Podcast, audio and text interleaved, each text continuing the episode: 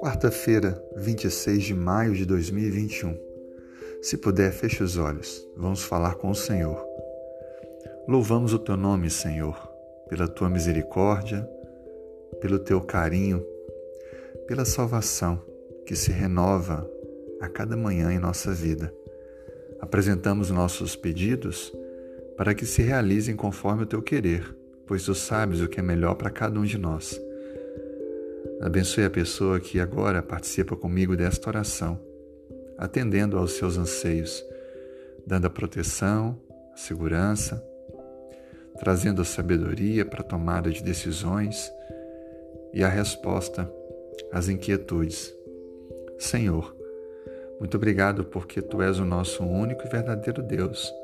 Em ti encontramos o perdão, a salvação, a força e a esperança que precisamos para avançar na caminhada cristã. Abençoe o nosso lar, Senhor, nossa família, nossa saúde, nossa vida pessoal, amigos, familiares, pessoas que conhecemos e estão passando por lutas, situações difíceis, que tu possas agir poderosamente. Obrigado pelo alimento que nos oferece através da tua palavra, que a cada dia, quando lemos estudamos, temos a renovação da nossa dependência e o aprofundamento do nosso relacionamento com o Senhor.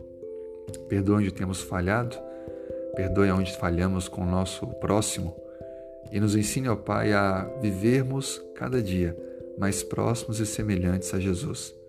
Muito obrigado. Oramos em nome de Jesus. Amém.